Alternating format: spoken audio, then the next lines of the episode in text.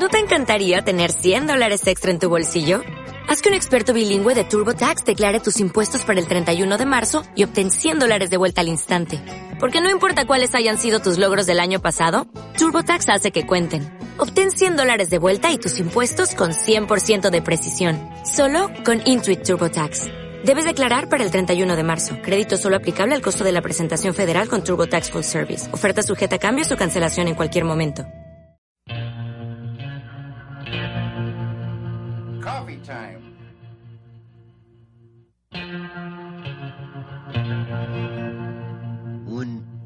Podcast sobre Twin Peaks y la obra de David Lynch.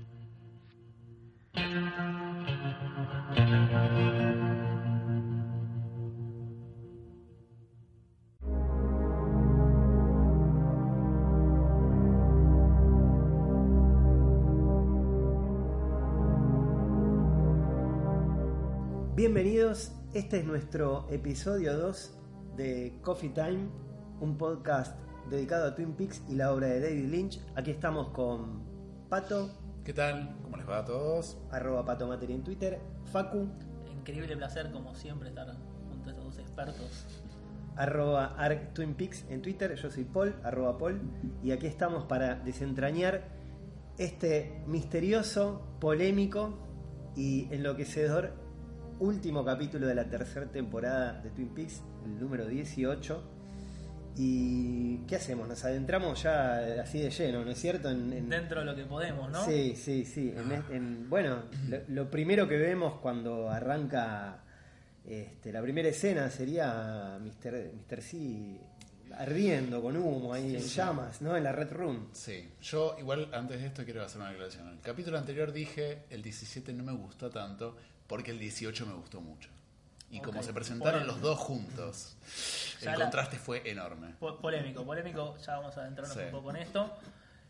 Yo creo que, como dijimos en un momento también en el capítulo anterior, que calculo que lo han escuchado, hay un hay una división, una bisagra gigante, gigante, y este capítulo es, como muchos dicen, un capítulo aparte. Sí, sí, sí. Es como un 8, como un capítulo 8. ¿No? Total. Es como que, que el 8 estuvo introducido en el medio de la serie, más o Exactamente. menos. Esto es como, bueno, esto es otra cosa. Yo creo que es el primero de la temporada 4. Bueno, bueno, está una- bien. una bomba. Que. Lynch te escuche, por favor. Si nos está escuchando algún gerente de Showtime, Por favor. tengan en cuenta lo que dice Paul. Vemos a Mr. C prendiéndose fuego. Sí. Vemos finalmente a Mr. C que llega a la Red Room. Parece que siempre se está escapando. Lo metió Lucy, ¿no? Básicamente porque le, le tiró, le tiró a Lucy, le puso el anillo Cooper, desaparece, se prende fuego, parece que desaparece ahí. Y vemos a Philip Gerard, Mike, creando a Dewey. Exactamente. Con el cabello que le había dado Cooper. ¿Y Exactamente. cómo lo crea? ¿Cuál es Y la palabra semillita. mágica de electricity? Electricity. La palabra mágica para todo parece ser. Sí. Lo crea nuestro queridísimo Dewey. Que si nos ponemos a pensar, es el personaje número cuánto de Kyle MacLachlan. Ah, no, y sería el cuarto, ya, quinto. ya tenemos al Dewey original. Vamos Sí. a empezar. Tenemos al, al Cooper, ¿no? El Cooper, nuestro querido eh, Sí. el Cooper. Tenemos a Mr. C. Sí. Tenemos al, al Dewey original. Sí.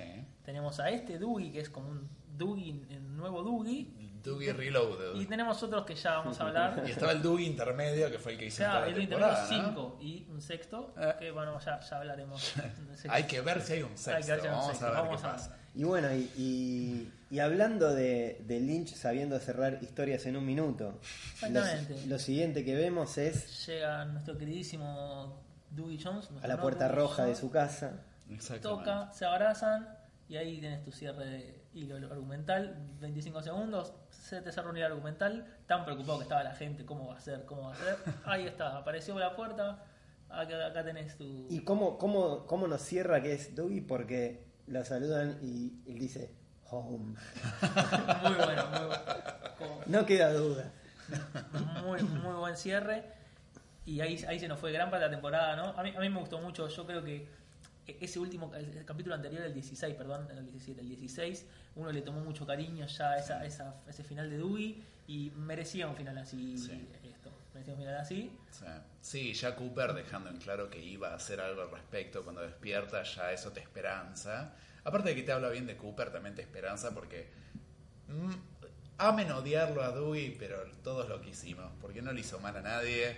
Está bien, le hizo mal quizás a nuestras expectativas de esperar que apareciera Cooper en el capítulo 4 en vez de en el número 17 o 16 o 15, pero eh, no le hizo mal a nadie ahí, era una muy linda, una muy linda línea argumental eh, y la verdad que bueno, sí, eh, un gran cierre en 25 segundos, como dice Facu, al empezar un capítulo. También un gran cierre de Mr. C, porque mucha algarabía no hubo. Lucy le pega un tiro, le ponen el anillo, se va al Red Room, se prende fuego. Se Listo. Nota, se nota que Lynch está interesado en otra cosa. Exactamente. ¿Y en qué está interesado? En volvernos locos, ¿no? Yo creo que es lo que, lo que tenía ganas de hacer. O sea, él quemó a Mr. C, pero nos va a quemar la cabeza a nosotros Exactamente. ahora. Como si prepárense. Ahí lo próximo que vemos es... eh, Vo- Volvemos a la volvemos escena. a la, a la Red Room, sí. Sí. Vemos... No, no, volve- pr- primero se ve, volvemos a la escena donde está eh, Cooper con Laura llevándola. Perdón. Retoma la perdón, escena desde ese retoma lugar. la ¿no? escena. Sí. Es como un flashback. Eso es interesante, ¿no? Porque como Lynch nos metió un poco con eso de la película de 18 horas. Ahí hace como un pequeño flashback para recordar lo que pasó. No Sí. es tan larga, sino que ahí simplemente Laura desaparece. El grito de nuevo. El grito de nuevo, y queda- ahí aparece en la red. Queda con la mano vacía. Eso es como un recordatorio. Y ahí aparece la Red Room. Yo tengo una pregunta. ¿Vos qué opinás? Eh, pasar capítulos 17 y 18 juntos, ¿era algo que siempre se iba a hacer o fue una decisión a mediados de temporada? Eh, yo no, no recuerdo exactamente, pero me parece que siempre estuvo pensado. Me parece que siempre estuvo pensado. Porque el, el schedule de Showtime estaba desde el principio. Así que. Mm, Y eso no cambió. Así que yo calculo que habrá sido la idea originalmente. Más por una cuestión marketinera. No creo que cuestión artística haya sido. Porque yo digo, ¿para qué hacer un recap si lo acabo de ver hace 20 minutos? Porque claramente vi el 17 antes de ver el 18. Entonces, ¿para qué me volvés a mostrar eso si lo acabo de ver literalmente? Y porque apareciendo directamente en la Red Room, eh, por ahí está bueno como, como el hilo, digamos, de, de venir de esa escena. Es, Sí. es particular. Sí. Y acá hay otra cosa, ¿no? Porque vamos a la Red Room, la escena se repite literalmente con escena de Red Room de los primeros capítulos y de vuelta la idea de que todo con Lynch es circular. Para nuestra amiga María Belén que nos mandó un mail hablando sobre eso. Otra idea de lo circular. This is future, this is past. Exacto. Termina como empieza. Y no es que reproduzco la escena, la copio y la pego en el mismo lugar. Como hizo cuántas veces. Nos Uf. cansamos. Nos cansamos 119. Tal cual. Que por cierto. Que, esa- que ¿Qué será pasó eso, ¿no? ¿Qué habrá chica, pasado no? con eso? Le mandamos un saludo también si nos está escuchando, porque no sabemos nada de ello. A ella y a su hijo. A ella, a su hijito, sí. Eh, cómo mete escenas de, de la Red Room y cómo ahora se resignifican, ¿no? Algo que hablamos en el capítulo pasado. El Find Laura, ahora lo entendemos perfectamente. Sí. Claro, me lo dijiste el 22 de mayo que yo no entendía nada. Entonces, Claro. ahora lo entendemos perfectamente. Recordemos que el Fine Lore es lo que le dice Leland. ¿no? Y cómo algo que no aparece ahora explota en, en significado que es el I am dead yet I live de. Laura que dice estoy eh, muerta pero vivo entonces Exacto. eso es una escena que hoy bueno, te pones a pensar y decís increíble cómo la- nos volvió loco nos enloqueció lo pensamos de todas las maneras posibles y ahora se resignifica de una manera increíble Exactamente. y ahora, si no me equivoco, mm, camina con, con Philip Gerard, se Sí. encuentra Sí. con Leland. Sí. La escena de Laura, que, que él se encuentra con Laura, que ahí Laura le dice, que él le pregunta, ¿vos sos Laura Palmer? Y dicen, la- la- primero le dice que no, después le dice que la conozco, la famosa frase de My Arms Went Back. Esa no está, eso está en la- en la 2, en, la, en la parte 2. Lo único que hay es Laura susurrándole al oído. Esa escena que Sí. me Y parece él que diciendo, ¿Ah? esa, esa escena me parece que es clave. Sí. Creo que nunca vamos a saber qué pasa, pero es clave. Es clave, porque, vos- porque algo le dice. y Algo es le clarísimo que algo le dice. Había unos, unos enfermos que estuvieron como extra- intentando extraer el audio de eso. y me está mirando Paul, no sé cosas. por qué. Eh, Porque yo- están los enfermos que lo hacen y los que ¿Y qué los pasó? con ¿Qué, qué es lo ¿no? que des- ¿A qué conclusión Eh, llegaron? A ninguna, yo creo que Esta a ninguna. secta de lo que sí, extractores lo que sí, de audio. po- podrían, podrían haber utilizado una frase, podrían haber hecho un murmullo genérico, pero sin embargo, evidentemente Lynch le dice, le, le dice decir algo a Laura, porque Sí. dice algo, dice algo como Sí. nadie puede ver tu lo que, lo que lo que resumimos, ¿no? La teoría generalizada de lo que mejor se escucha, nadie puede ver tu, Tu traje negro. tu traje negro excepto yo. Sí. Muchos dicen ay, que es invertido. No lo vamos a saber nunca, la verdad. Tenemos 25 años para analizar el audio o para que nos diga Lynch qué pasa. Eh, sin embargo, esa escena me parece esencial. La escena me parece particularmente eh, única. Casi que te diría que es la clave de este capítulo. Porque de hecho, adelantándome un montón, perdón, ¿no? El capítulo termina con los créditos con la- esta escena. Exactamente. Bueno, no, nada, ahí estamos con, con, con el. con- eh, decíamos con Philippe Gerard que lo lleva hacia Diane. Sí, lo lleva Dion y la frase que le dice La que Sí. Primero le dice, primero recuerda la frase de I am Dion and I sound like this. Y aparte, ayer me reí mucho cuando volví a ver eso. Porque en la serie original era como un grito de indio, ¿no? Sí, y ahora es un- Y acá era un- se estaba el, río, relamiendo. el río este que acá que hace Estoy un Le poco quedó. perturbado, sinceramente. Me siento un poco en una red room. Eh, y, y qué terrible frase la que dice. Esto yo creo que es, es maldad. Ya esto es maldad. Porque Sí. una cosa es no meter un significado, volvernos locos, pero ya esto es maldad de Lynch. Le Sí. dice: Esta es la historia de la niñita que vivía en la carretera. Claro, que es la frase de que. Que es la frase que dice quién Audrey. Exacto. de la cual ya lo vamos a decir acá, nunca vamos a saber qué pasó, apareció tres capítulos, en algo está, pero así como el- yo me acuerdo qué inocentes éramos la semana pasada, eh, en el podcast de la semana pasada decíamos, estará eh, en un hotel, en un hospital psiquiátrico, estará en coma, estará en una... Mínimamente, la nota, la nota que le a Yo Audrey. creo haber dicho que no iba a ir a ningún lado. Esto- Fíjense en nuestro capítulo cero y díganme si lo Eh, dije. Y acá estábamos, ¿no? Y pe- pensar que nos preguntamos quién era quién era Billy, que Tal ahora cual. quién me ¿A importa. quién le quién importa? Tina. Ya Tina, está. Charlie, que se vayan todos. Listo. Y hay, hay muy, muy interesante una nota que se le hizo esta semana a, a Sherlyn Fem, a, a Audrey, ¿no? Sherlyn Fem es una persona muy particular. Creo que si más o menos uno busca eh, la- las situaciones que tuvo con Lynch, con su carrera artística, es bastante particular. Eh, y hay una nota que, que se le hizo esta semana en la cual ella habla no solo de, de Lynch, sino que habla de, de la participación en general en, en esta última temporada. Ella estuvo muy enojada con Lynch en 2015, 2016, tuiteó... Cuando, cuando empezaron a Sí, filmar. cuando empezaron a. Yo Sí. creo que cuando leyó el guion, tuiteó en contra de Lynch, tuiteó en contra de, de Frost, en contra de toda la producción, de Sabrina Sarla, en contra de todos. Ahora nos ponemos un poco en contexto y me imagino la situación en que Lynch le dice, ok, sale Twin Peaks de nuevo. Ella cuenta que cuando se entera que Twin Peaks vuelve, Lynch le manda un mail y, y como que se emociona mucho, sale de un, de un restaurante a los gritos. Sí. Yo imagino la situación en que se junta con Lynch, toma tu guion y que le da una hoja a cuatro con tres escenas en las cuales la última termina en unos, en un espejo, mirándose en espejo. y termina ahí y queda, che, me falta. No, no, no, esto solo es. El enojo no sé si está justificado, pero se entiende. También entendamos que Sherlyn Fenn es una mujer que no ha actuado mucho desde Twin Peaks hasta ahora, ha actuado muy poco, algunas apariciones en la tele, es una persona que casi que abandonó la actuación, Estuvo un poco maldita por el papel de Audrey. ¿no? estuvo maldita por el papel de Pero Audrey. se aparte- siente muy agradecida, según lo que ella Sí, dice. sí. Pero eso es lo que Eh, dice, como dice Facu con el, con el diario del lunes, ¿no? O sea, eso lo dice ahora, pero claramente recordemos que cuando Lynch y Frost anuncian por Twitter que iba a salir una nueva temporada, que dicen That Gum You Like is gonna come back in style. Yo, yo lo, he- lo he puesto en mi cuenta de Twitter, el tweet más importante de la historia de las redes sociales. Para mí, digo, tranquilo, ¿no? No, pero tranquilamente, por lo menos para los que son fanáticos de Twin Peaks. Y obviamente hubo algunos problemas de producción donde de repente Lynch no iba a participar de Twin Peaks, que dijo yo me bajo porque esto no está. ¿Y qué sucedió? Que todos los actores impulsados por Sherilyn Fenn, o sea, por Audrey, Sí, sí. empezaron a hacer una campaña de Twin Peaks sin David Lynch es como, bueno, y completaban con un video. Y fue la que impulsó eso.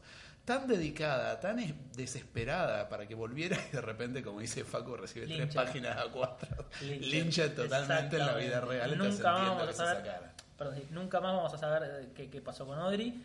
El único resabio que tenemos, algo mínimo, es esta frase de Diane, que Sí. ya yo, yo, como decía antes, es maldad. Es maldad. Es maldad porque esto da para analizar Sí. las cosas que se van a hablar ahora de esto, de esa frase que dice, que además, ya de por sí la frase de Audrey era muy críptica, y, y que lo repita Diane, no tenemos ni- ninguna soga, es caer y no, no tener ninguna soga para agarrarte. Exacto. Entonces, bien, avanza. Sí, ahí, no, sí, ahí vemos, eh, vemos una escena de, de Laura hablándole al oído, Sí, sí, sí, sí. Con, con un grito, y la vemos a Laura irse, que a mí me recordó, no sé si tendrá que ver o no, pero me lo recordó, es el, el mismo efecto y la misma forma en que se va Diane cuando le disparan Sí. el, el tulpa de Diane, Sí. digamos, eh, o la tulpa, no sé cómo.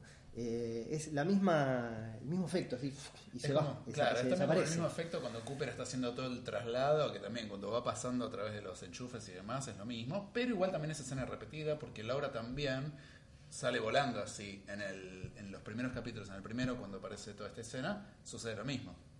Pero lo interesante es cuando Cooper va caminando por el pasillo y empieza a agitar, a hacer un pase de magia con la mano. Pareció el ruido que, que hizo The Arm, ¿no? También, cual. Y Paul recién. Hace un, un, Un como un relamerse. Bueno, sí. Hace una cosa así extraña, se empiezan a agitar unas cortinas y Cooper atraviesa el cortinado. Excelente plano ese, Sí. por supuesto, siempre con, con la cortina de fondo y, Sí. y los árboles. Y se encuentra con Diane. con Diane, que, a- a- eh, lo que comentábamos antes, cuando, cuando Cooper se despide de Diane y de Gordon, cuando se mete en la habitación de la- de- del zumbido para Sí. meterse con Gerard, y etcétera, y les dice eh, See you in the curtain call, a mí me hizo, me, hizo me, me resonó, digamos, que se, se vuelve a encontrar con ella en, en una cortina, ¿no? Bueno, Claro. También es muy, es muy interesante, o por lo menos para mí, es que ese setting del cortinado frente a los árboles y el círculo es muy similar al de la segunda temporada, por donde él entra a salvar a Annie, que se la llevó Windomer al Black Lodge, por donde él entra y por donde él eventualmente sale. Entonces, acá nos preguntamos, esta salida del capítulo 18, ¿en qué momento es? ¿Es hace 25 años? ¿Es hoy? Yo igual pregunto, si fue hace 25 años, ¿dónde está Truman que lo estaba esperando ahí afuera que saliera? ¿Dónde está Andy que lo estaba esperando ahí afuera que saliera? Porque cuando sale, Sí, sí. están Truman y Andy esperándolos que lo llevan al hospital, a los dos, a Annie y a él. Acá no. No sé si es tan importante porque Lynch nunca nos los va a explicar y podemos estar linchándonos a nosotros mismos horas de en qué momento sale Cooper y si realmente eso no es Cooper. El que sale, ¿es Cooper o es el doppelganger que se encuentra con Diane No, se lo- se afuera? lo- Ahí- acá ya empieza toda una, una- Acá una ya nueva confusión. Entramos en una zona muy difusa. Es un poco más amoroso que el Doppelganger. No solo vi un poco más buena onda como... Es un poco más amoroso que Mr. C, ¿decís? Sí, perdón, que Mr. C. Sin duda. Es un poco más amoroso. Pero un poco más duro que, que el Cooper que todos conocemos. Totalmente. Entonces yo me hacía una pregunta cuando hablábamos acá con Paul y con Facu previo a, a esta grabación. ¿Acaso el doppelganger Mr. C, cuando salió hace 25 años, salió ya tan agresivo, choto y violento? ¿O se fue violentando con el tiempo? Pues quizás ahora, si estamos saliendo hace 25 años, es un Mr. C recatado. Sí, Voy sí. a hacerme pasar por Cooper, nadie se tiene que dar cuenta, entonces no salgo tan violento y tan choto, salgo un poco más contenido, está Bob adentro. Bob durante muchos años estuvo adentro de Leland y lo supo ocultar muy bien. Sí, ¿Por qué no lo puede hacer ahora también? No sé, pregúntenselo entre ustedes, hablen con el chofer del bondi donde están escuchando esto, a ver qué opina él. Algo igual extraño hay, algo extraño hay. Pero bueno, quedémonos con que Cooper sale del Black Lodge y se encuentra con Diane. Sí, Y bueno, ahí desaparecen las cortinas. eh, Como desaparecen también en la segunda temporada. Exactamente. Y yo me me hago una pregunta, ¿no? Perdón. Tiro una, una de las tantas que quedaron ahí sin volar. La escena del capítulo, si no me equivoco, capítulo 2 y capítulo 3, en la que vemos a, a Hawk en ese lugar esperando por Cooper. Mm. ¿Y eso cuándo, y qué hacemos con eso? ¿Y eso con qué se come? ¿Eso con qué se bueno, come? ¿no? Sí. ¿Qué hacemos con eso? Porque aparentemente nosotros todos decíamos es cuando va a aparecer Cooper, pero Terrifier, where, where you are going. Sí, eh, y es- la verdad que eso es otra, una de las tantas, pero esa en particular parecía tan importante al principio y quedó en la nada, o bueno, quedó, quedó en algo que nunca sabremos qué es. Empiezan a recordar las famosas frases de la Log Lady. Empiezan a ver lo que le dice a Hawk de ese no es abajo de la luna, under the blue mountain, ese es el otro. Exactamente. Pero quedó en la nada, porque Hawk a todo esto. A ver, De hecho llegó tarde al capítulo 7, pasa de todo y llegó tarde, tuviste todo, ¿Sabes, toda la sabes lo que me pareció cuando vino corriendo? Yo sentía que se venía levantando los pantalones Sí. del baño, ¿viste? Que salió corriendo. Para, para, que está pasando algo, ¿viste? El tipo Estuvo brotó. toda la temporada agarrando, Sí. siguiéndonos el mapa todo y cuando pasa lo que tenía que estar estaba afuera justo. Estaba morfando una dona en la sala de conferencias. Dijo, che, está pa, escucho quilombo. Dijo, voy a ver qué pasa. Sí, pobre Hawk. Pero bueno, eso ya es tipo de Twin Peaks temporada 3. Ahora estamos en un vacío. Estamos en un vacío que es episodio 18. que es el video Estamos de- Mulholland driveados. Exacto, todavía no sí, tanto. sí, no, Ahora todavía. viene la Sí. escena, una escena excelente y una escena que da a hablar mucho, que es, vemos, en un auto muy viejo, que esto es Sí. importantísimo tener en cuenta, en un auto muy viejo, Diane, eh, Cooper, yo acá lo veo un Cooper muy, muy amoroso, no lo veo un Mr. C al 100%, lo veo, lo veo como mucho más empatías a Diane, que están... No, muy- Mr. C 100% no se ve más. no se ve más. No, 100% no. Ahora vamos a hablar a ver qué opinamos de eso, que es bastante polémico. Y están yendo en un auto muy viejo, por una carretera que también parece de, de- ahí medio desértica. Y de repente escuchamos los famosos números, que es For Death 30, Sí. que es las famosas 430 millas. Sí, perdón, Netflix. Ah, ¿Cómo vas a traducir 690 kilómetros? Del, del 430 Un que lo venimos arrastrando tenía. de hace tantos capítulos. Igual yo le quiero mandar un saludo al traductor de Netflix. Lo estuvimos siguiendo toda la temporada, lo, Eh, lo queremos mucho. sí, si nos es está capo. escuchando, sos un capo. La- las cosas que metió, eh, vamos a rockear, esas cosas. La verdad que tuvo un laburo complicado, pero tenías que dejarme 430. Se ve que no estaba siguiendo la serie, no me están siguiendo. Eh, 430 era millas. ¿Millas desde dónde? Es- no sabemos. En ningún momento lo dicen. Aparte, primero dice, estamos llegando a los 430. Serán del Es auto. un viaje largo, ¿eh? Se ve que el auto 690 no- kilómetros. Te digo que, mamita, 430 Sí, sí. millas. es ir y volver a Mar del Plata en el día. te digo, Eh, ¿eh? perdón, una frase eh, que eh, eh, Dayan le pregunta previo a esto, le dice, ¿estás seguro que querés hacer esto? Exactamente. No, ahí hay vamos, a vamos a hacer lo mismo una vez que crucemos. Eh. Y Cooper le dice, no sé, se besan como diciendo, besame por las dudas por última vez. Cuando Muy crucemos, Louise, cuando crucemos sí. todo podría ser diferente. Exactamente. Como, como dice Pato, muy eh, road movie toda la, Sí. la- la película, ¿no? Muy viaje, esto en particular, eh, las escenas viajando, bueno, la, la, la clásica escena de Lynch que la ama, perdón, el clásico plano de Lynch que lo ama con locura, ese plano delante del auto, bien los highway. Nos empalagamos. Nos empalagamos. Exactamente, nos empalagamos toda la temporada con ese plano y como que se asegura que están cerca ahí de, un- de una torre eléctrica, ¿no?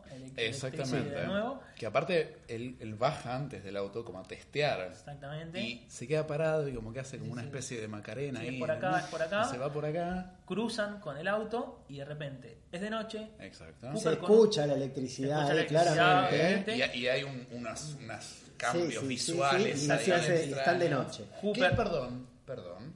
Recuerdo una cosa. Esos efectos visuales de las líneas eléctricas difusas.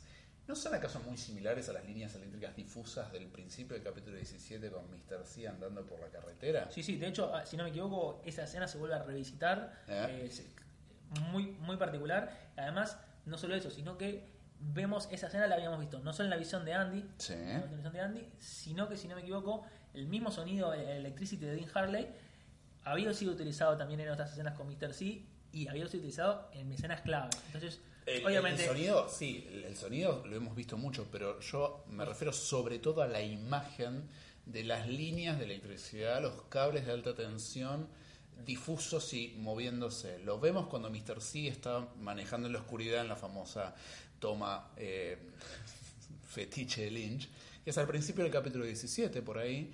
Eh, que se ven tomas de las líneas de luz, Sí. o sea, los cables de alta tensión como difusos y, y moviéndose. Y acá, cuando ellos están atravesando, no sabemos qué, capítulo 18, lo mismo. Vemos exactamente lo mismo. Bien, y bueno, llegan a un motel donde Cooper se baja, va como a hacer un check-in. Exacto. Hay que aclarar que motel, un motel con un piso, Sí. ¿sí? un solo piso, eh, bastante rústico, Sí. estaciona con el auto que se ve que es un auto viejo, adelante del motel, adelante de, de- de la habitación, ¿no? Tiene como a la derecha hay un, un- una, una cabinita como para pagar, Claro, el auto estacionado en la, eh, de frente, todo esto es muy importante, queda Diane en el auto, Sí, ¿sí? Y Cooper va a pagar. exacto. Y en- o entra a la oficina. Sí. Y en un momento, bueno, vemos, nos, nos quedamos súper lincheados de ver a, no sabemos si Diane, pero sale otra Diane de atrás de una columna, Y Se miran. la Diane del auto la mira, claro. sí. este, o Linda, no sabemos quién es. No importa, es otra, es otra Diane con el mismo color de pelo rojo. Sí. Me recuerda un poco a cuando en Firewalk With Me Laura está viendo el cuadro que le dio Trimon, que finalmente lo colgó en su habitación y se ve a ella misma en la Mm. puerta. Algo de eso dije, eh, mira, acá hay algo. Ya hablaremos de Trimont, ¿no? Y por eso digo, acá hay Sí, algo, sí. ¿no? Bien, entran en la habitación. Entra en la habitación y acá me parece que esta es la, la típica escena linchiana que Sí. hay que prestar atención al máximo posible. Sí. Muchos quizás, esto lo, lo hemos hablado bastante ah, últimamente en Twitter o siempre cuando uno habla de Lynch, hay cierto nivel de detalle que uno parece, estás enfermo de la cabeza, pero hay que llegar a cierto nivel de detalle para darse cuenta de ciertas cosas que tiene en cuenta. Sí. En este caso uno entra y ve la habitación, ¿sí? están ambos eh, juntos. Eh, hay una- un diálogo que es muy particular que él le dice prende la luz. No, Eh, ella le prende dice la luz. prende la luz. Él le dice no, mejor apagala. Dice, ¿qué hacemos ahora, Diane? Y dice, bueno, vení y besame. Ahí se nota como que hay todavía cierta, eh, cierta inconsistencia, que no saben qué van a hacer, de bueno, a ver qué hacemos, no, no están muy seguros de qué van a hacer. Ahí tenemos cierta impronta de que son Diane y Cooper todavía, porque se nota que, bueno, a ver, ¿y cómo seguimos con esto? qué sé yo. Tal cual. Se besan Ujú. y acá empieza el momento Los Highway de- del año, los momentos Los Highway del episodio, que me parece que es el momento, el quiebre exacto de todo lo que veníamos pensando, Sí. que no la esperábamos seguro. No, para nada. Empieza a sonar My Prayer My Prayer, de los plateros. tema de la temporada De quizás. Platters. De Platters.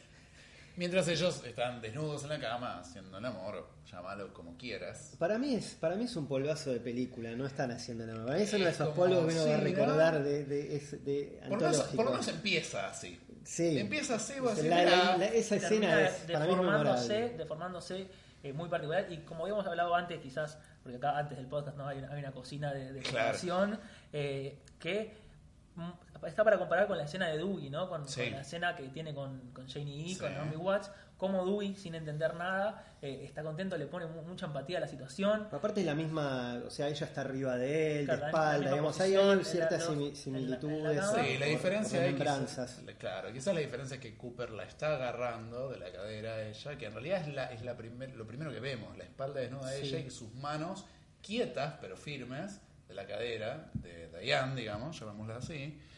Eh, y Daggy estaba como con los brazos abiertos, Claro. tirado, pero involucrado igual. y- y en este caso Cooper Sí. eh, totalmente serio casi un Cooper como decíamos Mr. C Casi doppelgangeresco Sí, serio y ella cada vez que lo va mirando se va poniendo cada vez más más y más nerviosa como que se pone mal y empieza a llorar una escena muy incómoda la verdad Sí. fue.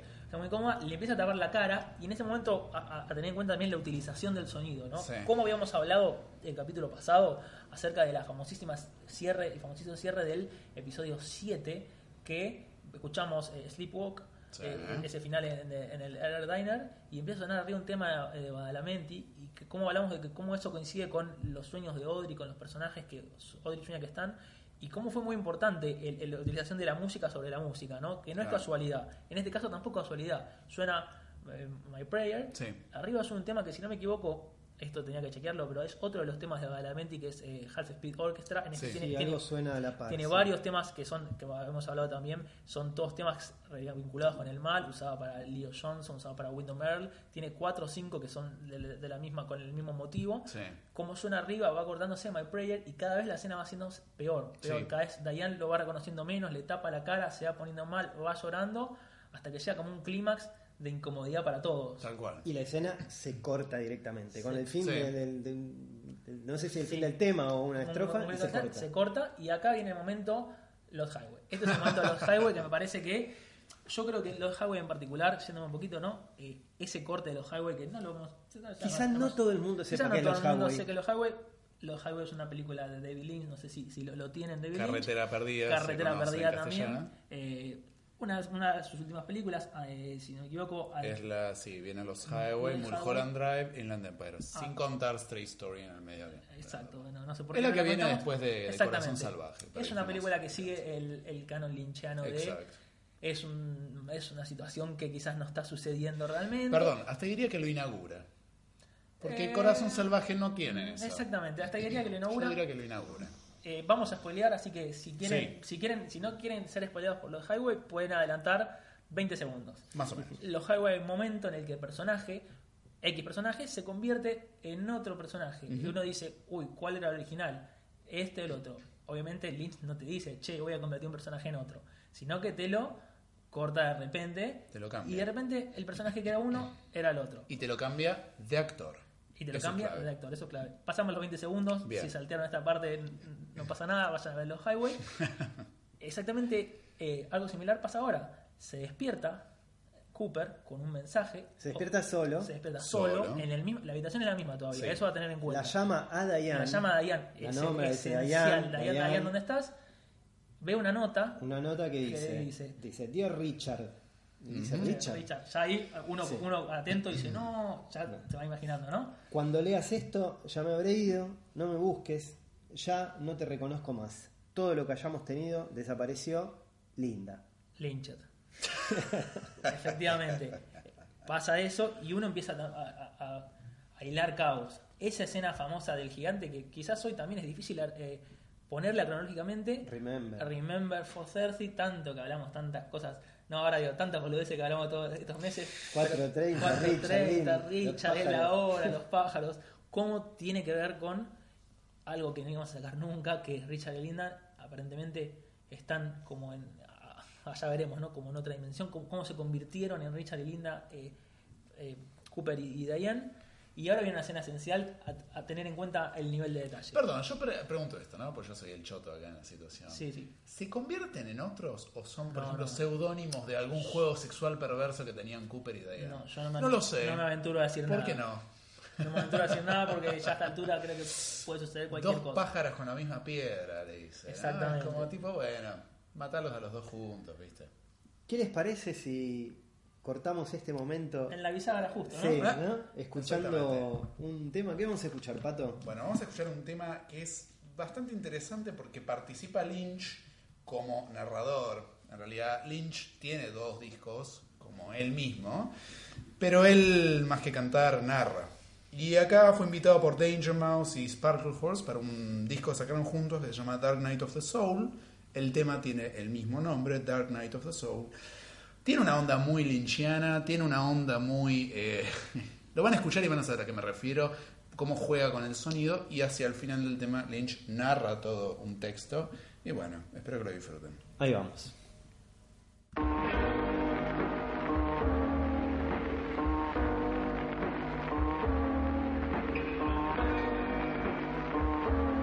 Dark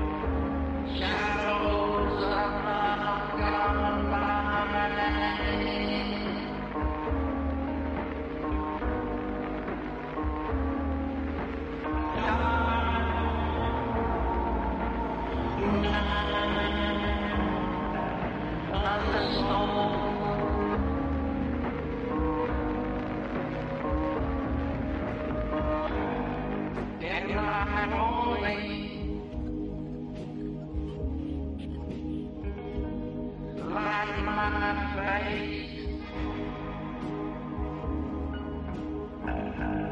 Where are you, baby? Where are you, baby?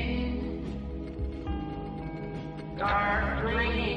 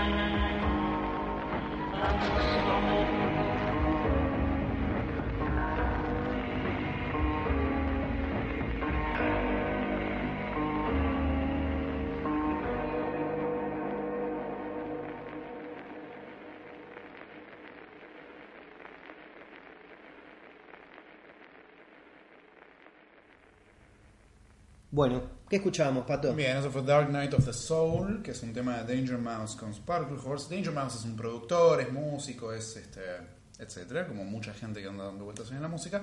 Con Lynch de invitado, es el último tema del disco de, de este dúo. Y bueno, Lynch de invitado haciendo un poco de narración lynchiana. Buenísimo. Bueno, y estábamos en la escena entonces en la que mm, estábamos en el motel, donde se despierta Cooper, Con Richard, Richard, sí. o ¿Quién sabe? será, este, Solo. solo, sí, y la llama Diane, Diane no está, encuentra la nota y bueno, y sale de la habitación. Bueno, y esto hablábamos antes, ¿no? El nivel de detalle que hay que tener en cuenta. Sí. Sale de la habitación y el motel se es- sube al auto. No, antes de eso, sale de la habitación, el motel es absolutamente otro. Bien, Totalmente cambiado. Si uno tiene alguna duda, no, pero estaba oscuro. No, no, no. Totalmente cambiado. La habitación que se mete al principio es la número 7. Ahora tiene uno, uno- varios números. Totalmente distinto. Sí. El auto no está estacionado en la puerta, sino que está con más contra, Lejos. lejos, más contra, contra la otra punta. Es otro auto. Otro auto totalmente moderno. Moderno, nada actual, que ver. digamos. Nada que ver con, con el anterior. Evidentemente hubo una bisagra. Ahora la pregunta es, ¿esto está pasando inmediatamente después de lo otro? ¿Esto cambió todo? Yo ¿Esto creo es que, a ver, sueño? siguiendo la experiencia li- lynchiana en general, ¿no? Cómo actúa con el Mulholland Drive, cómo hace... Las dos referencias son los Highway y Mulholland Drive, ¿no? Que tienen estos, estas bisagras. Yo creo que esto es inmediato, ¿sí? El cambio de personaje está, el cambio de, de paradigma total que cuesta entenderlo, más vale que cuesta entenderlo porque si era Richard la Cooper está esto es un, un cambio de personaje simplemente que pasa como a otra realidad alternativa. Como, como- sea como le quieran llamar, ahora vamos a indagar en eso. Esto es inmediato. Mi, mi, mi opinión, ¿no? Sí. Es, va a dar para mucho. Bueno, Sube al auto, Cooper, Richard, como le quieran llamar, empieza a manejar. bien. ¿no? No está en el mismo lugar, evidentemente, tampoco. No, claramente no. A ver, ya sale de otro lugar, ya sale con otro auto. Es inmediato, quizás, en cuanto a la narración que nos viene mostrando Lynch. Se ve claramente un cartel de donde está, en un lugar llamado Odessa. O de Sí, eso, en. Texas, si no me equivoco. Sí, que no, no es en, en Polonia. o donde Por cierto, un lugar que nunca había sido mencionado antes, así, Jamás. bien totalmente random, como, Jamás. como le gusta a Lynch. Sí. Empieza a manejar, uno ve a dónde estará yendo y Eh. que aparece como algo que le llama la atención como a Dewey, ¿no? Exactamente, sí. Está andando y mira, Encuentra un restaurante que dice eh, desayunar, sí. eat o comer en Judy's. que, que nombre, Eh. que nombrecito, como, y seguimos como- insistiendo con Judy. Dije, pensamos que no, que Judy ya estaba, Sí, ya que estaba, no había sí, tenido sí. sentido, que no importaba. Pero a él algo le llama la atención y se baja ahí a comer algo. Y dice, bueno, vamos a entrar. Entonces se sienta en una booth a pedirse una- algo. Sí, ahí flasheamos todos, pelirroja de trenza, mesera. Sí, yo, dijimos, yo admito que pensé que ya sabía que era Francisca Eastwood, la estábamos esperando como linda y dice, ahora es linda. Obviamente, eh, todas esas, esas cosas que hablábamos la semana pasada, no- éramos todos unos idiotas, ¿no? Por, por subestimar a Lynch y pensar que iba a ser Richard tan linda, esa cosa, nunca lo pudimos ni acercarnos a, a- a la idea. No, pero me imaginé que Francesca tenía que aparecer pronto. Bueno, eh, no le quedaba mucho No tampoco quedaba para aparecer. Igual bien que Lynch no juega porque no te muestra la cara inmediatamente de la mesera. Sí, sí. Te la muestra bastante después. Inclusive cuando lo va a atender a Cooper que le está sirviendo el café, le ves el brazo, no le ves la cara. Así que ojo, ojo, porque tampoco... No, no, aparte ya, ya elegir una pelirroja. eh, Bueno, eh, claro. Y, una ropa bastante similar a la del Double R. Claro. O sea, ojo, porque... No sé si la nombramos, estamos, estamos hablando de que flasheamos con Annie. No Claro, sé si la tal nombramos, cual. pero- Sí, sí, sí, es verdad. Flasheamos con que era Annie y House Annie. O sea, la pregunta que nos hicimos 25 años. Y que la seguimos haciendo. No, ahora, ahora tengo otra. Yo tengo Ah. otra, ya vamos a hablar. Yo tengo otra preguntita. Yo voy a seguir preguntándome House Annie. porque- Bueno, él le pregunta si hay otra mesera trabajando Claro. ahí. Ella le dice que sí, que es el día libre. En realidad es el tercer día libre que se toma. O sea que básicamente no estaba viniendo a laburar. Se estaba rascando el higo en algún lado y estaba faltando el laburo. Me, me gusta mucho esa escena que le pregunta. Ella le sirve muy amablemente y dice: ¿Hay otra mesera? Y le pone una cara de culo como diciendo: ¿Qué, qué, qué te pasa? Claro. Se va, se va esta chica. eh, no, no, no recuerdo el nombre. No, recuerdo- que- perdón, eh. creo que se llama Christy. Sí. Camina hacia atrás unos, a unos, unos- hay unos muchachos bien típicos de la zona de Texas, ¿no? Con Tres sombreros, tres Hay vaqueros, tres cowboys. que la empiezan medio a molestar. Sí. Y Cooper, incluso con toda su impronta, eh, bueno, Cooper, Richard, como quieran llamarle, con toda su impronta Mr. C, como que salta en defensa de la chica. Yo acá voy a poner mi parte a favor de la bondad de este sexto Cooper de la temporada. Creo que, que hay cierta bondad de- del viejo Cooper, como que le dice, dejen de molestarla, con total tranquilidad, se la banca, se la banca totalmente. Sí, pero hay una seriedad y una violencia de Mr. C. una frialdad, yo creo. ¿no? Frialdad, pero, o sea, ¿cómo reacciona él cuando los ataca a los tres Sí, en muchachos? 20 segundos los, los reduce a los tres con, dos, tres, dos patadas. un Por tiro en un pie a uno. Y Uno de ellos es Matt Bataglia, no sé si lo notaron. Sí. Matt Bataglia es un muchachito que, si saben quién es Matt Bataglia, es porque son enfermitos de Twin Peaks. Eh, Matt Bataglia es un muchacho que aparecía como policía en esos capítulos. En la peor línea argumental de la algunos- segunda temporada Para algunos nefastos, que es cuando James se va a esa casa que va a arreglar unos autos Sí. con la moto. Eh, a uno de los, de los policías que aparece ahí era Matt Beverly. Marsh, a Beverly esta Marsh. mujer que era una MILF, que básicamente se la quería levantar a James, que era un niño de 17 Exactamente. años, y en un- ella... en un momento aparece este policía Matt eh, que, Después de que lo matan, en realidad, al marido de Beverly. Marsh, ¿no? que ahora vemos recasteado. Yo no creo que sea el mismo personaje. No, no, no, como, no es el- no. como un vaquero ahí que, bueno, que cobra, Sí, cobra con, con- con nuestro nuevo Cooper. se come creo que el talón de, de Cooper en los testículos, ¿viste? Sí, sí, sí. es ahí derecha. Y ahí lo- lo- hay una frase de los vaqueros que me parece que resume bastante lo que estamos pensando todos, absolutamente todos. Sí, dicen que. What, what the fuck just happened? ¿Qué, qué carajo pasó? ¿Qué carajo pasó? Y, y esa pregunta la- la- en 10 minutos me parece que la, la volvimos a hacer todos. ¿Por qué sigo insistiendo que este Cooper es una mezcla o es quizás eh, está para preguntar si es un Mr. Sí o no es un Mr. Sí? No solo porque fue violento con, con cómo reaccionó, porque está bien. Cuando viene el famoso, perdón por la insensibilidad, el famoso enano a matar a Daggy y Daggy reacciona como Cooper y, lo ataca y se defiende y después hablan como que Douglas Jones eh, moved like a cobra. Está bien, es muy, es muy violento, repentino, o sea, se defiende. Por lo cual, por ese lado podríamos decir, sigue siendo Cooper. Pero este Cooper hace algo que el Cooper normal no sé si haría. ¿Por qué pone las tres pistolas en el aceite caliente? Además es algo que yo cuando vi que las iba a meter, digo, es re peligroso porque van a volar las balas. Yo no entendí mucho, no entiendo mucho balística. Pero- la claramente. incluso. Sí, sí. Es más, él claramente cocinero. le dice, correte porque no sé si el, el aceite está lo suficientemente caliente como para disparar las balas. Pero es, ¿por qué ese Cooper?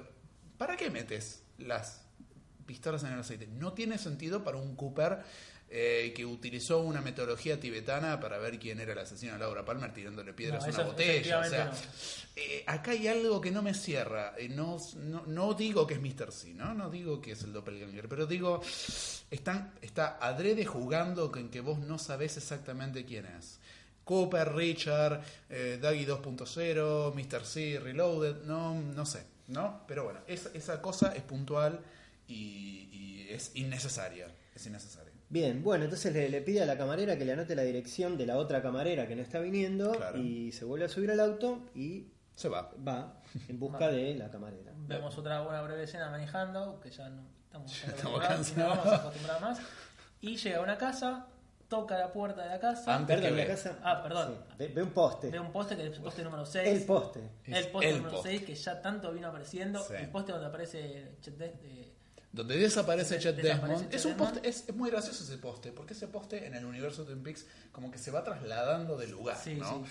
Primero aparece en el, el Fat Trout Trailer Park, que es en Firewalk With Me, donde desaparece Chester Desmond, donde vivía Teresa Banks. Y donde estaba nuestro amigo Carl Roth, que lo amamos. Sí, a, a Harry Dean Stanton lo amamos porque tiene 91 años y sigue siendo un grosso. Toca la guitarra con el mejor. Es un capo total. Bueno. Pero después ese poste de Firewalk With Me aparece en Twin Peaks, básicamente, donde Richard, no Richard y Linda, sino Richard Horn, atropella a un niño. El poste también está en ese mismo lugar. Y ahora aparece en Odessa, en otro estado totalmente distinto, casi en la puerta de la casa a la que está yendo Cooper.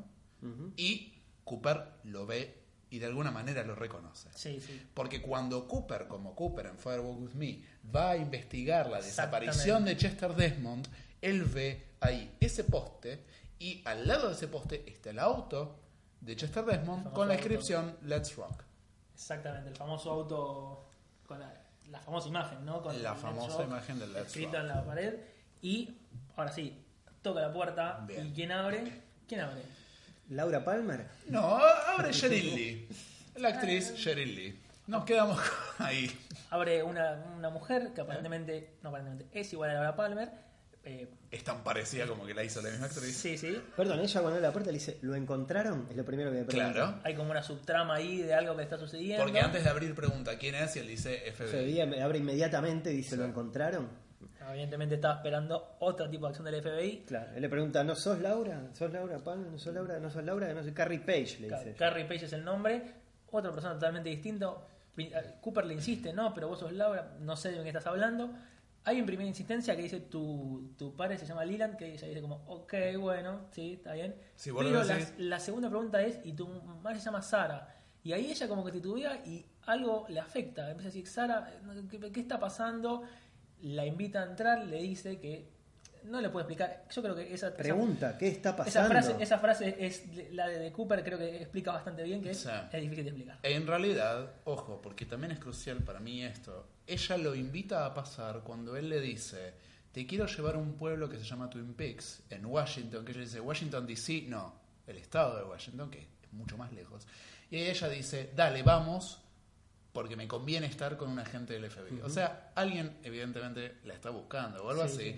Y ella va con él porque le conviene estar con alguien que la proteja, no porque quiere ir a ver qué pasa en este Twin Peaks Washington. Y ahí es donde lo hace pasar, le dice, pasá, con to- la total naturalidad del mundo, pasá mientras agarro mis cosas. Y ¿no? con un cadáver adentro ahí como si nada. Y él lo mira como si nada. Como si y nada. ella actúa como si nada también. O sea, hay un tipo muerto con una Pero, no, de sangre en la pero no importa. No, importa. viste, es Eso, eso es también lo que no- me parece que es un poco lo que quiere significar que no importa nada en ese momento. No importa que se vayan a que Hay la- un cadáver con mosca escena- dando vuelta, pero no, no le importa nada. La escena, la situación de Laura con él, eh, Laura o quien sea, está más allá, ¿no? Más allá de cualquier subtrama de asesinato lo que sea, está ya en, un momento mucho más arriba a- a nivel trama, a nivel argumento, que ya ni siquiera importa un cadáver que aparezca ahí. Y además, es la primera vez, sacando lo que sucede en el capítulo 17, sacando lo que sucede ahí, es la primera vez donde Pseudo Laura y Pseudo Cooper interactúan en la realidad, ¿no? Entre comillas. Porque Cooper jamás la conoce a Laura si va a investigar su asesinato. Dato no menor eso que le pasa. ¿eh? Es un momento en el que, o sea, ellos solo se habían visto en un sueño y se lo dice Laura en el capítulo 17 en toda esta reversión de la escena de Firewalk With Me. Y acá es la primera vez que interactúan ellos en esta vida real. Y qué gracioso es que cuando Cooper está esperando a que esta mujer arme su bolso y que le pregunta si hace frío y si tiene que llevar una campera, no sé qué, Cooper mira arriba de la chimenea, que tampoco entiendo por qué una chimenea en ese clima, y ve un caballito blanco, una estatuita. Terrible escena. Exactamente. El caballo blanco yo creo que ha sido una de las imágenes más misteriosas, porque nunca tuvo una Sí. clara, un, un claro significado. Ya en la primera temporada aparece de prepo. Eso sí, Sí. que eh, definitivamente eh, totalmente surreal en ese sentido. eh, la utilización de la imagen del caballo. Eso hab- es un símbolo también, símbolo de libertad, de, ¿no? Digamos, es, es- es bastante ambiguo, pero yo creo que va- vamos por ahí. ¿no? Si después empieza quizás a, a meterlo un poco más el caballo, eh, aparece, le aparece, le aparece a Sara, se- después eh, la famosa frase de, de- del leñador en el episodio sí. 8, aparece también en el episodio 3 que lo ve Cooper. Ahora es como que ese caballo ahí es- tiene un gran significado. Había un caballo en el Black Lodge. También un caballo en el ¿no? Black Lodge y se escucha un ruido de caballo también al final del capítulo 8, que Sí. el leñador se ve que como que estaban ahí y ese caballito ahí no es casualidad y Para Cooper nada. lo ve también. Y, y se le queda mirándolo. Y aparte lo enfocan de frente. O sea, está haciendo alusión a ese caballo. Pareciera que ciertos símbolos, ¿no? En, este, en esta realidad que estamos, que ya veremos qué es, hay ciertos símbolos que se resignifican y vuelven a aparecer. Y no es casualidad. Lo mismo con el, con el poste número 6. No es casualidad que aparezca ahí. ¿Está ahí de verdad? ¿O ciertos símbolos que suceden en otra realidad vuelven a resignificarse? Como ha pasado Drive con los nombres. Eso Es está que, para analizar. es que Lynch resignifica, siempre resignifica. Igual, a mí me parece muy, muy atractivo la idea de resignificar el caballo blanco, quizás tangencialmente por ese lado, porque en, en el mantra, porque es un mantra lo que hace el Woodsman por la radio, de The horse is the white, in the, eye- the horse is the white of the eyes, ¿no? O sea, el caballo es lo blanco del ojo, y lo repite una y otra vez, toda la frase, ¿no? This is the water and this is the well, toda una y otra vez, una y otra vez, una y otra vez, una y otra vez, muy mántrico, muy como meditación trascendental, que es lo que hace Lynch, que básicamente es recitarse un mantra internamente, que es una palabra, una pequeña frase constantemente, dejarla ir y dejar volver, pero verse envuelto por ese mantra. Acá a través del mantra resignifica el caballo blanco, que no es el caballo blanco de San Martín, lo resignifica y reaparece y no le da significado al caballo blanco, pero nos dice a nosotros cierta importancia tiene. Exactamente. Y Eso- por eso acá te lo pone. Eso es gran parte también lo, lo que hay que entender a veces, en general de la obra de Lynch de Twin Peaks, y especialmente de estos capítulos más complicados, vamos a poner entre comillas, que muchas veces eh, el significado no importa tanto si no es el significante y hay ciertas cuestiones como el caballo, como los, los poemas, como mismo el poema de- del leñador, que la verdad que si uno se pone a analizar sale cualquier cosa. Tal cual. Pero hay cierta utilización de la simbología más surrealista que va por otro lado, ¿no? Y eso cuesta un poco entenderlo porque obviamente en- el, canon de, de- del arte, especialmente en las series de televisión, no va por ese lado y es difícil. Yo entiendo que quizás si uno no está entrado en la obra de Lynch, es difícil verlo por ese lado. Pero hay que entenderlo como es, y entenderlo quizás como más un significante que tiene un símbolo Sí. y que el símbolo quizás a veces tiene solución, a veces tiene una, una explicación, tiene solución dentro de la serie y a veces no. Y este es el caso del caballo, que a, a pesar de que no sepamos qué es, porque la verdad que podemos estar hablando una hora más acerca de qué es el caballo, sino que la, la aparición de ese caballo ahí de nuevo es exactamente la- un mensaje a Cooper diciéndole, acá está de nuevo. Exactamente. Sí. Exactamente. Bueno, ahí de nuevo vemos otra vez carretera, de noche, de unas nuevo. luces que lo siguen, inquietantes. La famosa eh, escena del tráiler, Sí. ¿eh? Sí, eh, finalmente el auto pasa de largo. eh, unas reflexiones de ella que dice: Traté de mantener limpio y ordenado mi lugar. Dice: Sí, es un un poco camino largo. como Carrie Page, ¿no? Yo creo Sí. que va por ese lado, no, no encontré nada menos- No. más simbólico que otro. Después dice: En esos días era muy joven para entender todo, una cosa así. Le dice: Para en una estación, una escena rara también. O sea, se ve cu- cuando se están yendo de una estación a la que pararon, no Una sé, de servicio. comer algo, Sí. sí, servicio. un plano muy raro también de costado de, de- de Laura. Sí. Eh, todas escenas quizás, no sé si, si de relleno, pero sino las que le gustan a Lynch, de marcar esos silencios que no son casualidad. Y fíjense cómo... En un momento, perdón, Sí. en un momento creen que los están siguiendo. Eso, eso decía, claro, al Pero principio de es- esa escena, sí, las luces atrás. Pero, pero es, es- pero es crucial porque, o sea, Laura no Laura sigue siendo Carrie Page. O sea, esa- ese, ese atisbo de tu mamá es Sarah Palmer. Y acá no, acá ella está preocupada porque lo están persiguiendo. O sea, hay algo ahí también de reversión. y, y sabe Lynch cómo usarlo eso también para marcar eso- esas cosas. Porque quizás esas escenas largas también, si, si uno quizás no, no está acostumbrado y, y se, se agarra con esas escenas de 10, 10 segundos de silencio, 15, 20 segundos de silencio, dice, Sí. ¿qué está pasando? Y es interesante cómo Lynch, no solo en la trama, sino en cómo marca el montaje, cambia el ritmo total de los episodios. Sí. El mejor ejemplo es el episodio anterior, el principio del episodio anterior, que a full. Sí. Caen los Mitchum Brothers, cae Cooper, cae Mr. C, tiros, volei con Bob, de todo. Y en 20 minutos pasó de todo. Sin embargo, acá creo que estos 20 minutos no pasa nada más que el viaje. Y creo que es un poco la idea, ¿no? Un Sí. poco la idea de marcar el cambio de ritmo y cómo el cambio de ritmo no es casualidad. No, que eso a cual. veces es algo que cuesta entender un poco, especialmente en un formato de serie que uno ve un capítulo por semana y dice, che, me fumé un capítulo de una hora, de los cuales 20 minutos, hay 5 un tipo barriendo. Pero no es casualidad. Bien, llegan a Twin Peaks. Llegan a Twin Peaks. Se ve un doble R Apagado. apagado. Cerrado, ¿no? Atípico Algo, también, sí. podemos decir. Sí. Este, él le pregunta a ella si reconoce algo, ella le dice que no. Llegan a la casa, a la casa de, de Laura Palmer. Sí. ¿La reconoces? No, le dice ella. Él la toma de la mano, golpea en la puerta. Soy soy del FBI, dice. Sale una señora. Sale una señora. sale una sí, señora Sí. que. Pequeño paréntesis. Pequeño paréntesis. Y, y quizás no tanto paréntesis. La señora esa es Mary Rever, que es la verdadera dueña de, de la casa de Sí. la Palmera. ¿A qué se refiere con la verdadera dueña? En el mundo real, en el mundo que estamos haciendo este podcast. Esa señora mundo vive ahí. actual, Esta señora, Esa vive señora ahí. vive ahí, sí, esa con señora con el, familia. con el marido vive ahí. Sí. Dato para mí no menor.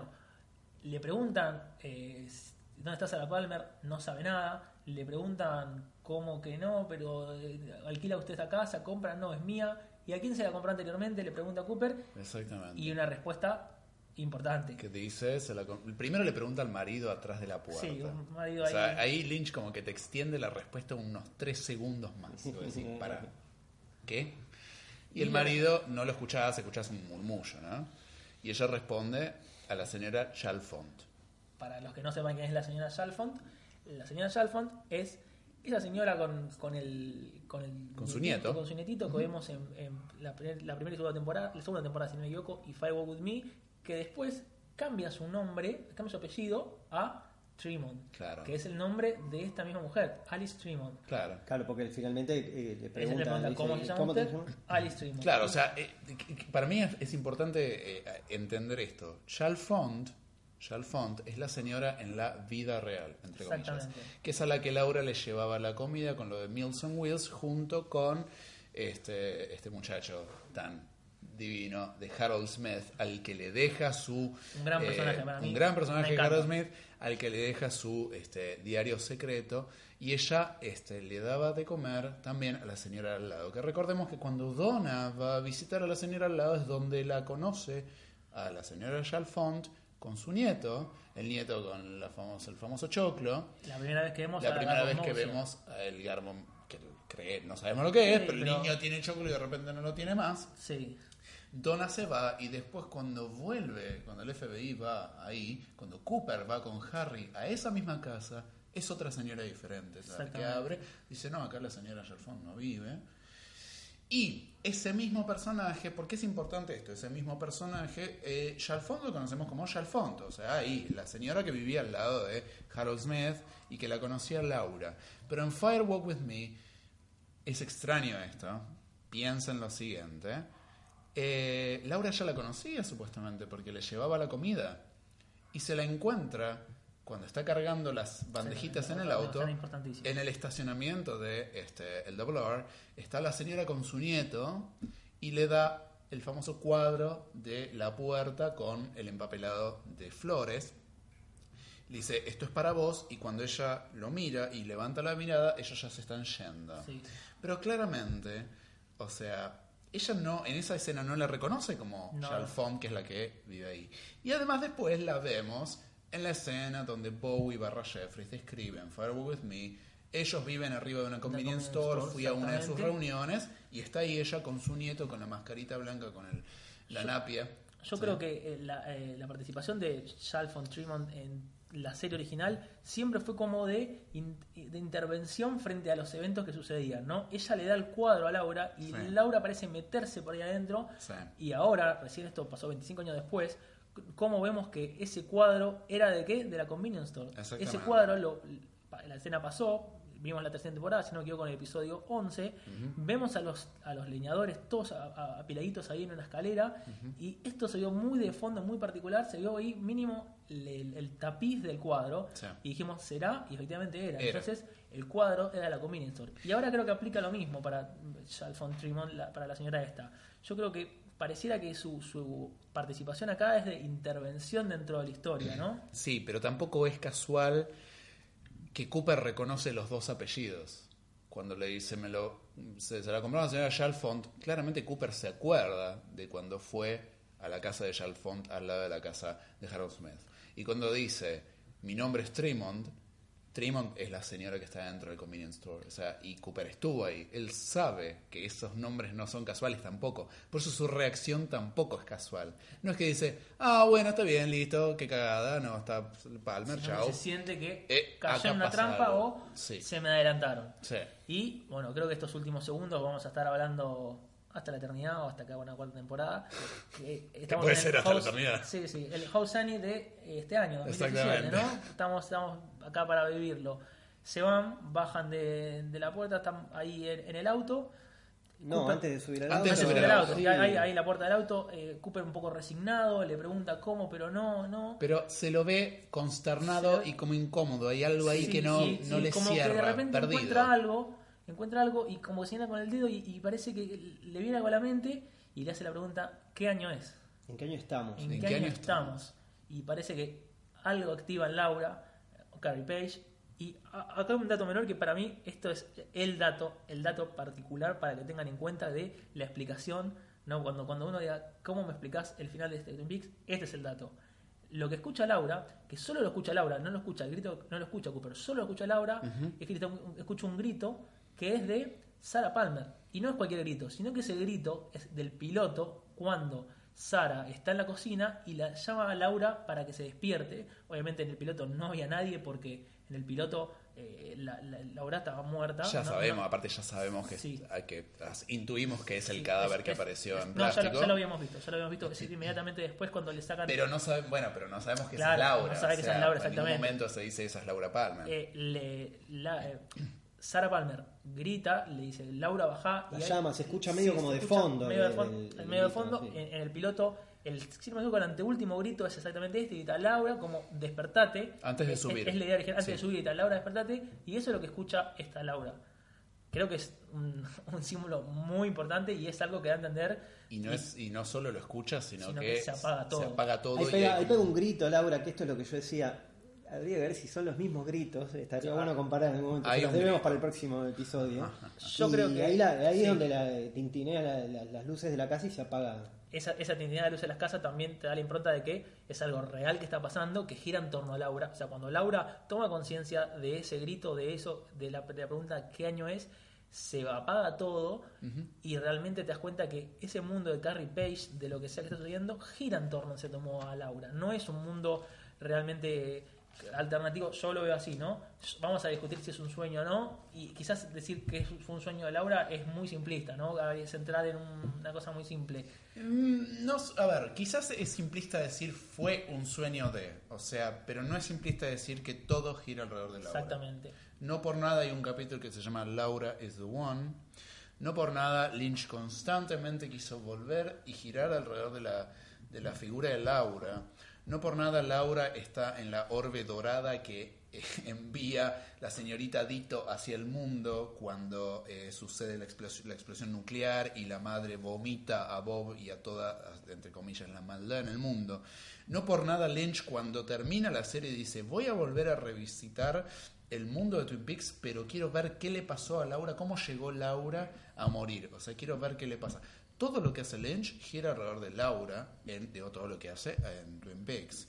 No por nada la figura de Laura es tan importante. No por nada en el capítulo anterior, en el 17, cuando Cooper entra con la llave del, del Great Northern del 315, aparece el ventilador de la casa de Laura. O sea, que ese ventilador es un ícono en toda en todo Twin Peaks. Es En un historia de los ventiladores también. eh, Además, ¿no? O sea, ¿quién pone un ventilador en una escalera? Pero no importa, yo siempre pregunté cierto, lo ¿no? mismo. Sí, sí. ¿Quién pone en un, en, un, en un descanso de una escalera un ventilador? ¿Dónde, ¿Dónde la viste esa? Es desperdiciar un ventilador. Es como, che, vieja, me sobra. Che, ponelo ahí, que hay una boca. Listo. Ya vamos. eso es perturbador desde el vamos. Es desde- como que lo pongas en el baño. ¿me a nivel entendés? diseño es Es como rarísimo. Pero bueno, está ahí el ventilador. Entonces, todo, lamentablemente, sea un sueño, sea una realidad paralela, sea un, un Mulholland Driveismo, eh, no importa. Todo para Lynch gira alrededor de Laura. No por nada no revisitó qué le pasa a Annie, porque claramente a Cooper no le interesa qué le pasa a Annie, sino que gira su, su accionar gira alrededor de Laura, no de Annie. Sí.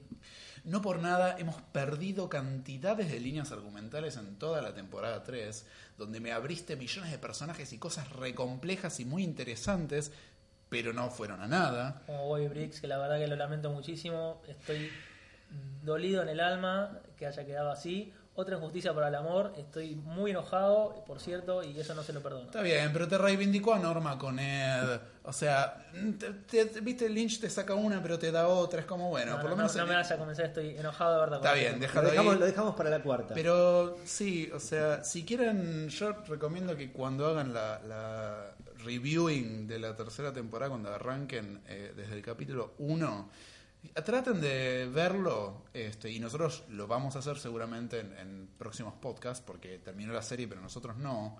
Traten de verlo desde la perspectiva de todo gira alrededor de Laura. Exactamente. A ver si lo pueden vincular. Es- es- tiene una perspectiva muy interesante. Y, y este, este final, ¿no? Desde el principio del episodio 18 hasta el final, podemos llamarlo sueño de Laura. Quizás es muy simplista y Como queda quieras. bien, ¿no? Porque escu- ya escucha el, el pensar que Cooper la salvó anteriormente. eh, esta Sarah Palmer, eh, Judy, como quieran decirlo, la saca de las manos de Cooper, la lleva a esta realidad alternativa, sueño. Cooper se mete en este sueño, Sí. la salva y quizás se despierta Laura en 1989 y está viva es interesante también lo que hablamos antes, ¿no? De cómo eh, el tema de The Dreamer, ese tema no es menor para nada. La escena de, de Mónica Bellucci para mí es quizás la escena de la temporada. Yo lo, lo- lo he pensado mucho, el episodio 8 es el más icónico sin duda, pero la escena es el episodio de Mónica, eh, la escena de Mónica Bellucci. En lo que dice, en cómo está formada y cómo se relaciona con este final, ¿no? como dijimos, la persona que le abre a Cooper es la verdadera dueña de, de la casa, lo que no es menor que ni si- la, la- la mujer ni siquiera es actriz. O sea, la, la mujer es simplemente la dueña de la casa y Lynch la llamó, le hizo practicar las tomas, le hizo actuar solo a ella, no por una decisión caprichosa, sino. Aparte, contratado decisión 200 artística. actores, podría haber contratado A una más. cualquiera, podría haber contratado a cualquiera. Y Sí, la, la escena que Mónica Bellucci parece que aplicaran en ese, en ese lugar, ¿no? Parece como, como que Gordon se va de- del mundo actual y va a nuestro mundo actual. Recordemos que la escena que Mónica Bellucci, Mónica Bellucci actúa Mónica Bellucci, están en Francia, están en un bar de Francia que está pegado al verdadero eh, estudio de David Lynch en, en París. Y no hablo de, de- de nada de Twin Peaks, el verdadero estudio de Lynch, que, el que pasa en este mundo, en el mundo de este podcast, ¿no? El mundo real, no sé de qué mundo lo están viendo ustedes. Y como la persona con la que viene Mónica Bellucci es la verdadera amiga de, De Lynch en París. en París, que Sí. es también su, su productora de, de su galería, y como Mónica Bellucci le dice, date vuelta, y él cuando se da vuelta, ¿qué es lo que ve? Dice, I saw myself. Pero lo que está realmente atrás, exactamente atrás de, si quieren entrar a Google Maps, esto lo, lo discutimos en la cuenta también de en, en Ask Twin Peaks, de exactamente atrás de, de la silla donde está sentada David Lynch, está la exposición de David Lynch. Si uno entra a. Google Maps, buscan ese lugar, entran con el Google Street View, y está la silla y atrás está la exposición de David Lynch, cosa que no es menor. We live inside a dream. Exactamente. Eh, Bueno, Who is the Dreamer? Bueno, hemos disfrutado mucho estos últimos capítulos. Esto sigue, como bien decía, sé quién de los dos, o los dos, como decimos los tres, esto sigue, esto no termina. Sí, exactamente. Eh, tenemos muchísima tela para cortar, muchas cosas para hablar. La semana que viene vamos a estar aquí también hablando más de Twin Peaks y el universo de David Lynch. Eh, todos aquellos que nos quieran escribir para hacer comentarios, para, para lo que quieran, pueden hacerlo a coffeetimepodcast.gmail.com o a la cuenta de Arc Twin Peaks, ahí Facu les recibe de todos los mensajes. Y mm, bueno, ahí... Y también de, sí. de paso, ¿no? Ya que estamos todavía muy, muy consternados y, y tenemos ganas de hablar y, y ver episodio de nuevo.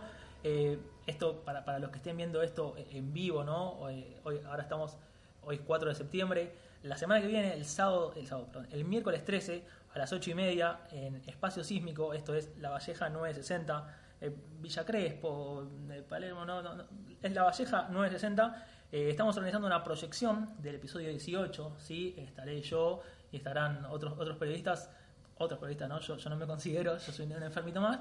Eh, pero bueno, estaremos viendo el episodio 18, están todos invitados, los que estén escuchando esto, es desde las 8 y, eh, las ocho y media. Estaremos hablando un poco también de- de- del episodio, charlando un poco de, lo que fue. Si alguno quiere llevar cherry pie, bienvenido. Estamos esperando a ver alguno que nos, que nos, que nos invite un poco, ¿no? Un poco de café. Eh, también le mando un saludo a, a Juliana, gracias por, por la invitación. Y bueno, por supuesto, los esperamos a todos, ¿no? Y los esperamos la semana que viene. Claramente. Sí, y nos vamos escuchando un tema, como hacemos siempre, en este caso vamos a escuchar My Prayer, el tema ese de los plateros que suena... Eh, presentalo, Facu. Eh, un tema que suena en los momentos exactos. Yo creo que quizás de acá a un tiempo nos vamos a acordar todos qué estamos haciendo cuando vimos el episodio 8, ¿no? Exactamente. Yo creo que la, la frase que nos queda de... Porque no hemos dicho dónde volvía a sonar ese tema. Exactamente. Recién lo mencionamos My Prayer, pero nunca dijimos dónde sonaba My antes. ¿Dónde suena- sonaba? My Prayer suena en la famosa transmisión de radio Exactamente. de 1954. Es en lo que corta 56. el- Es- el- Es lo que corta el leñador. Exactamente. Y vuelve a sonar ahora y me parece que es uno de los temas que de acá a la eternidad hasta que nos mudamos todos vamos a recordar por Twin Peaks. Sí. Eh, esa, ese comienzo en blanco y negro con el leñador nos va a quedar para siempre en la mente y nos vamos con My Prayer. Dale. Nos vemos la semana que viene. When the twilight is gone and no songbirds are singing, when the twilight is gone, you come into my heart, and stay while I pray.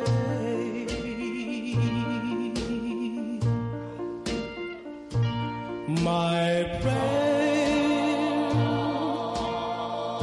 is to linger with you at the end of the day.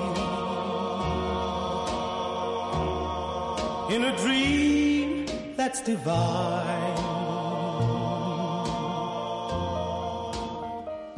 My prayer is a rapture in blue, with the world far away. And your lips close to mine.